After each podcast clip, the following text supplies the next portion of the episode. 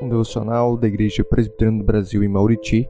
O texto de hoje se encontra em Gálatas, capítulo 2, versículo 20, parte A, que nos diz: Fui crucificado com Cristo, assim já não sou eu quem vive, mas Cristo vive em mim. Você talvez lembra nos mínimos detalhes sobre o dia do sepultamento de alguém muito querido seu, não é mesmo? Talvez lembra o dia, as pessoas que estavam lá, quem ficou na cozinha auxiliando neste dia difícil, qual foi a hora, o local, o sermão usado, entre outras coisas. Pois então, lhe faço uma pergunta: você lembra do dia em que suas vontades, o seu eu, foi sepultado junto com o velho homem? E então, o novo, transformado por Cristo, passou a viver? Você é capaz de lembrar com os mesmos detalhes?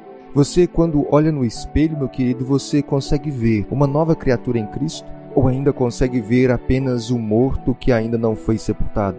Um dia Cristo morreu para que, morrendo com Ele, pudéssemos ter vida. Não morremos para nós mesmos apenas no dia de nossa conversão, mas é um morrer constante todos os dias.